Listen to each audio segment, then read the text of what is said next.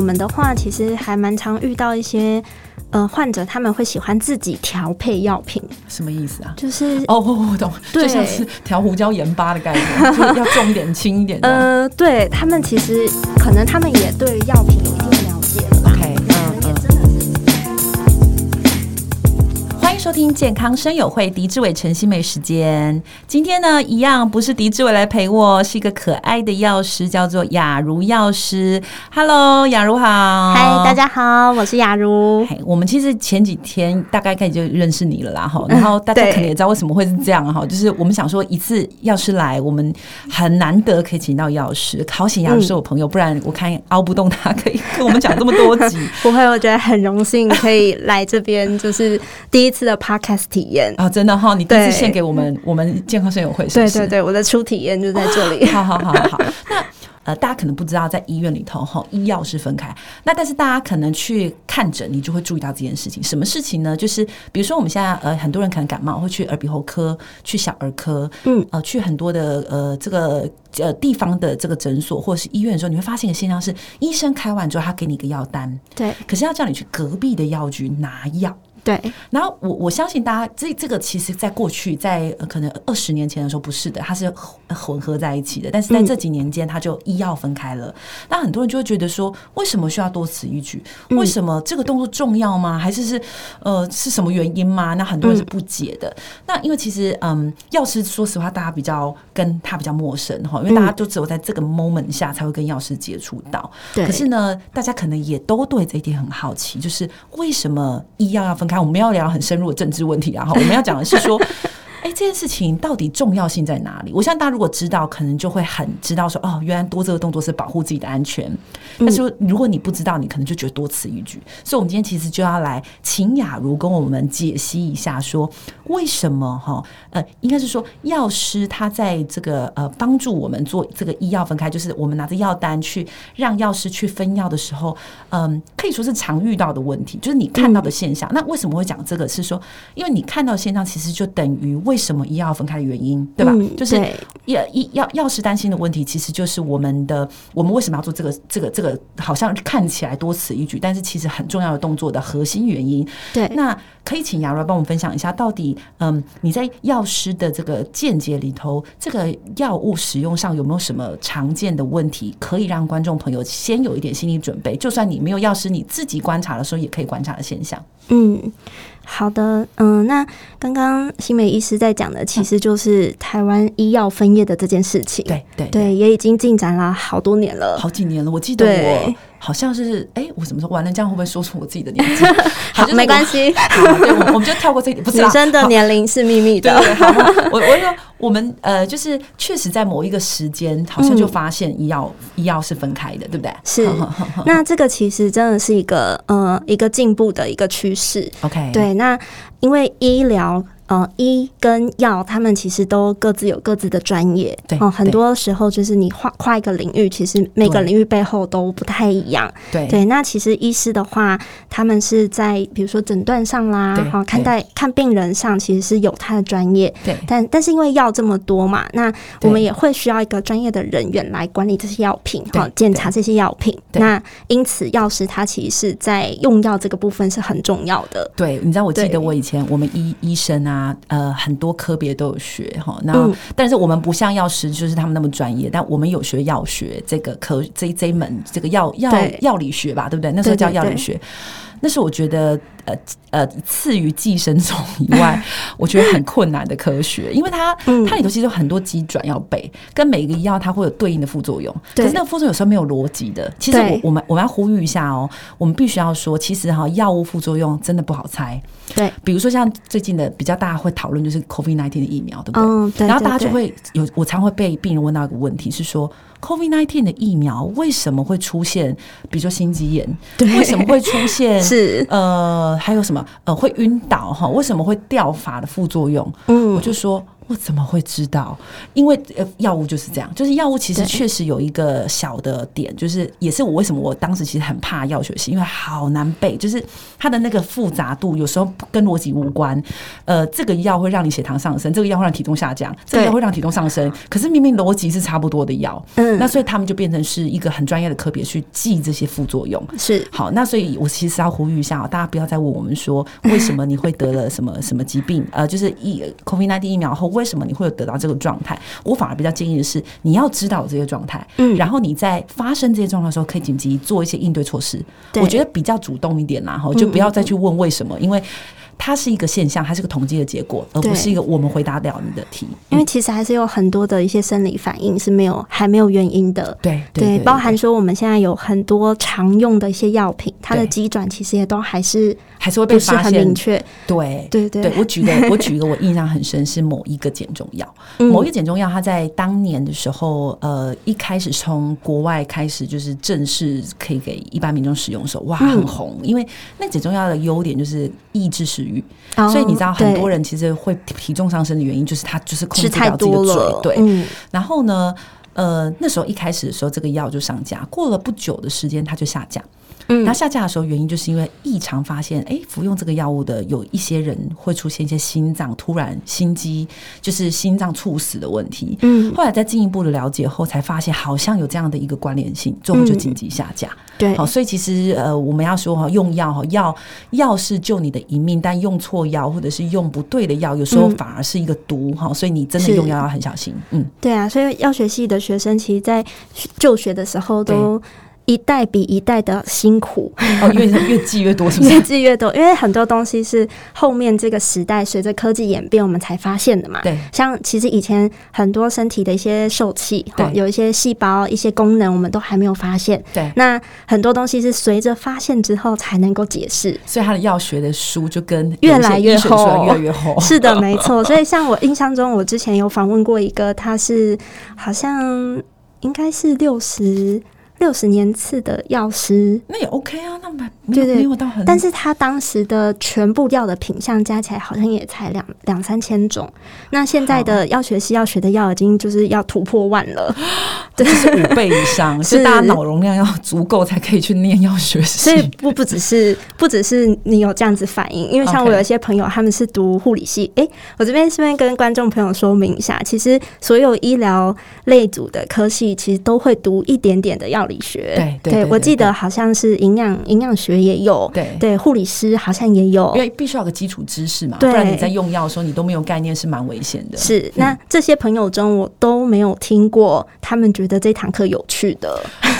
他们都说他们最讨厌这堂课了。对，因为这个是个很硬的课，它就是很像历史是，它就是把历史背起来。这个药它的它的它的历史是体重上升或体重下降，没有我任何们的都逻自辑。嘲我们是化学系，哦，差不多，差 不对多，对对就难度一样啦， 难度一样。对嗯是，啊，是。那、那我们回到药师的工作上对好了。对其实，嗯、其实现在我们药师真的是一直不断在提倡自己的一个呃工作内容，因为我们 OK 不希望大家只是停留在我们还是柜台上发药的这个动作。当然，嗯对，因为其实药局里面有非常非常庞大的一些系统，对那每一个药师在不同的工作点上都有负责的事情，嗯哼，对，那这些人都是在为了大家的一个健康做把关，对嗯对对，那以刚刚提到的一些用药常常遇到的一些问题呀、嗯啊，其实它是一个很专业的问题。 ，OK，对，嗯其实是有一些呃学者他们会去把跟药相关的问题去做一个统计跟分类。啊哈，啊对哈，一般来说，我们可能听到“哎，吃错药好了”，这对只是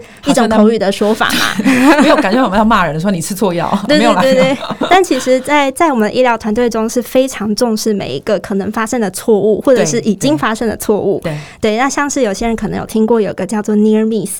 对、嗯 n e a r miss 就是非常靠近错误的错误，嗯哼，对，实际上它还没有发生。 ，OK，对那如果有发生这样子的情况呢，我们也是要就是针对这个没有发生的错误的对错误来进行检讨。 OK，对啊哈啊那以一个常见的一些用药相关的问题呀、好可以分成几大类。嗯，好，那第一个的话就是用药错误。哈 OK，对什么叫用药错误啊？用药错误其实就是顾名思义，药出吃错了。哦，好嗯就是说，比如说我是糖尿病，我吃成高血压的药，可以这样说吗？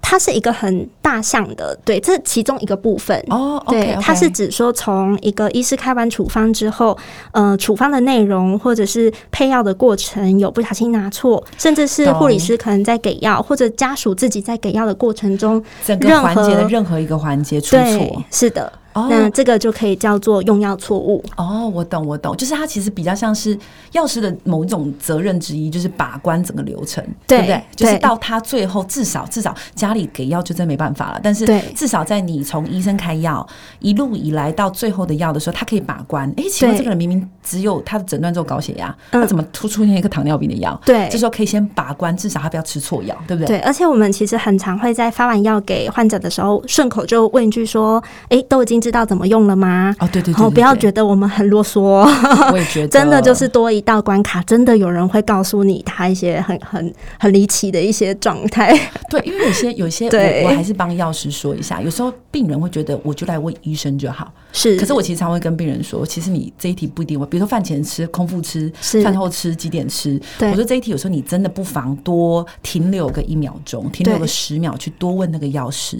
嗯因为有时候药师他这一题被问烂了，是他比你更清比医生更清楚的，嗯所以有时候我觉得你也不妨去多了解，说用药上的一些资讯，可以跟你的这个发药给你的药师多聊一两句，可能有意想不到的收获。嗯嗯。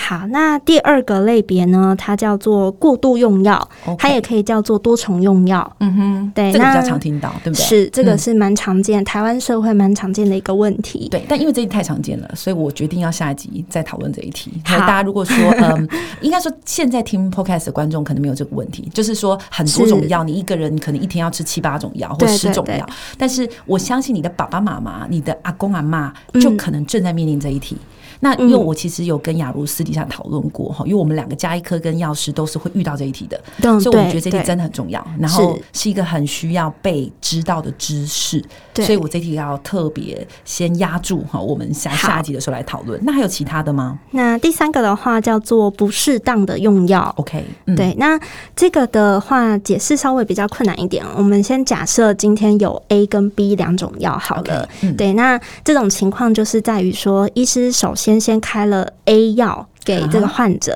，OK，但是以 A 药的，呃，应该说以这个患者的年龄、性别，好、然后 OK 身体状态，还有一些他服药的反应，或者是以药品的新旧程度，哦、 OK 各式各样的原因考量下来，其实客观的来说，应该会是 B 药比 A 药更适合。 OK，可是医思，师却开了 A 药，我懂你的哎意思，对对对，那这种情况叫做没有那么适当的用药。哦，我懂你意思，就是说嗯我举个例子啦，哈、就比如说高血压用药好了，它可是能会有分，我我自己的叙述叫做我们会分好几个阶段，是就是你可能呃你血压只有一百四，那可能我们用的药很轻，可是如果对你血压一百六。医生可能用的药就会重了一点，对然后你血压一百八，医生一定要赶快先下来到一百四以下嘛，所以他的药就会特别重。对那有时候，比如说今天假设这个医生他可能呃一百八 看成一百四，还是偶尔会嘛？你说一是一万个人会不会有一个不知道嘛？这个时候呢，可能呃药师他在呃可能拿到他的一些身体指数，或者是比如说哎、对诶奇怪，他明明在我们诊所量，呃我们的药局量是一百八，每次量都一百八，对他怎么只开了一个 Novask，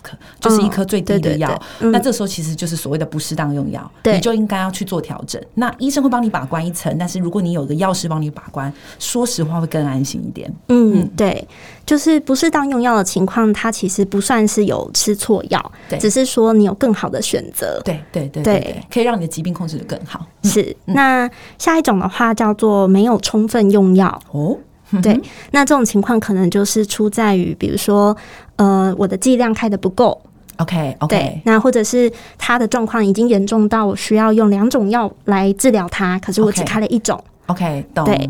那最后一种情况就是服药遵从性，也嗯就是顺从性的问题。 OK，对嗯那刚刚提到说多重用药很重要，但呃，现况来说，其实顺从性的问题也蛮多的。我我我我我完全同意， 因为你知道我们家一科啊，比较常做的比较像是很像你的老妈子，就是 如果你今天看到你血糖高，我就给你念一下；是你的是血压啊高，给你念一下；然后冬天到，我也给你念一下。那为什么？就是因为我们希望你要知道的是，你未来如果你没有控制好的后果是什么。嗯如果你没有去知道后果，你现在就不会用药。这是就是刚刚说的吧，服药顺从性。对，那这个这个，我相信我们我们医生跟呃药师或者是甚至护理师都需要把关这个点哈。对，我我就讲给我自己，呃，我们我们其实对于那个你刚刚因为服药护手心，大家这样听应该听得懂，但是还是叙述啊，就是指说，比如说医生给你开了一个药，可是你就觉得我自己不需要吃这个药，所以我就不吃了，就是不对顺从医师的指令或者不顺从药师的指令，你就对不吃药，这就对叫做服药不顺从，就是顺从性不好。对，那我之前就有遇过一个病人，那个病人他其实这个其实蛮多，只是真的到出了问题的人，我们还是会比较印象深刻。嗯那就是一个先生，那先生他其实是一个算是商业上很厉害的一个老板，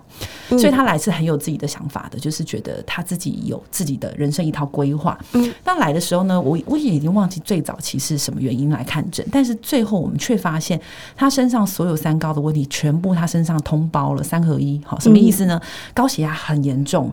呃，我记得他血血压都是平均在一百六到一百七，嗯，然后血糖问题也没多好哈，已经都两百多，空腹血糖一百二十六以上就可能是糖尿病，当然不一定是，嗯但是两百多通常就是真的控制不太好，而且是对空腹的。再来血脂很严重，多严重呢？总胆固醇三百三， 嗯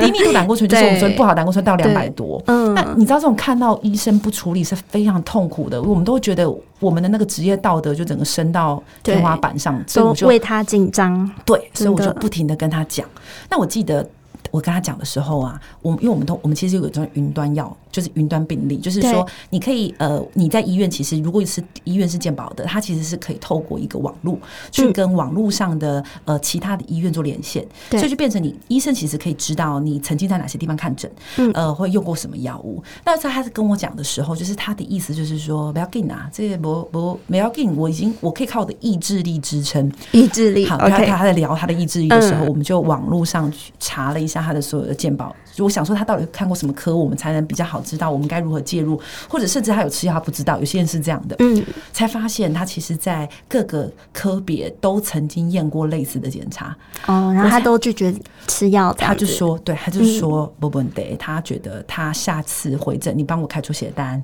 嗯我只要知道我控制的怎么样。嗯我就想说，你没有控制得怎么样，就是都不好嘛。对， 直到有一天呢，他就这样子来了几次。那我们其实每次都开药，但是他都不吃药。但某一天来，他就呃自己没有来。好，那家属就问说，家属可以挂号吗？那当时的时候，因为病人很多，我就先说没关系，你先看，我先知道一下什么状态，就让他挂号。嗯，那就家属来，家属来之后才知道为什么这次他没有来哈，因为他前一段时间脑中风，然后哦诶、在还在复健中。对，对，所以其实我们听到，我们都会觉得啊，就是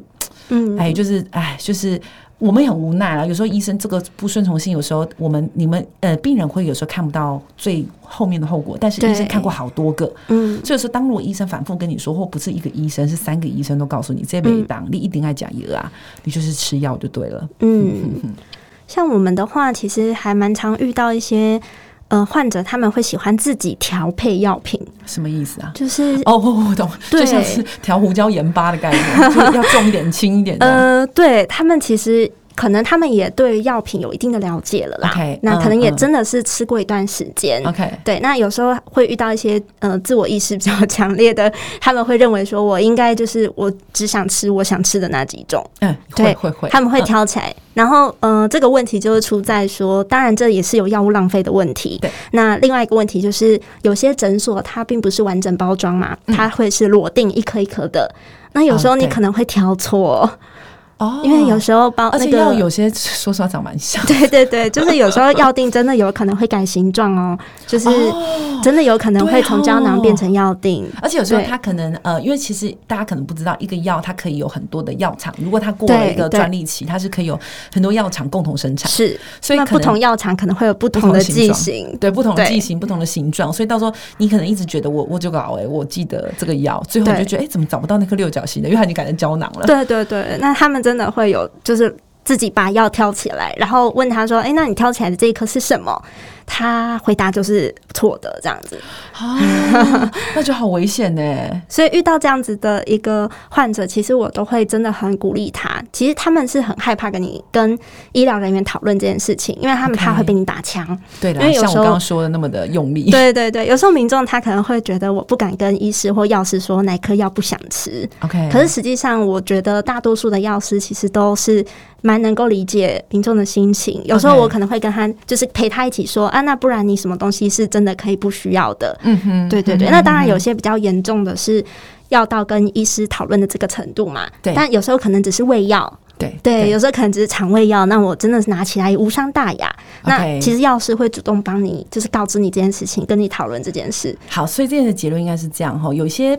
我觉得有一些医病人他会觉得医生有个权威，所以就会觉得说我不敢跟医生说，可是我自己还是有自己的主主控性对嘛。对对，自那这己时想要候操控。 我我相信你的附近的药局哈对的药师应该。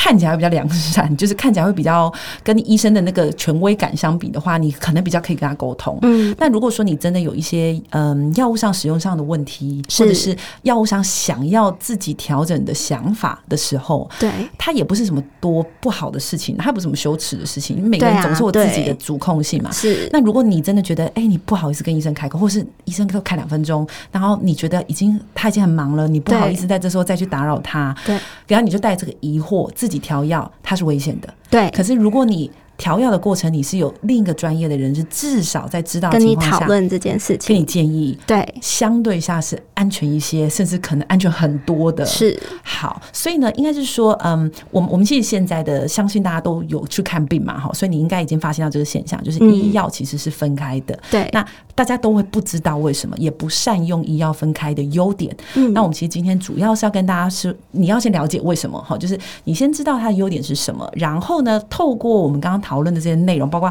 刚刚讲到啦，用药错误啦，重复用药、不适当用药、未充分用药，或者是药物服中的顺从性，因为你自己有自己的想法，所以改变了。嗯对这些东西其实都可以跟你的药师聊聊，对跟你的附近的药局的药师讨论。对，那相信他讨论的时间可能会比你跟你的医生讨论的时间久了一些，嗯那可能也因此你会更放心一些。对这就是其实政府或者是说我们现在医药分开很重要的一个核心的，想要帮助大家所做到的事情。是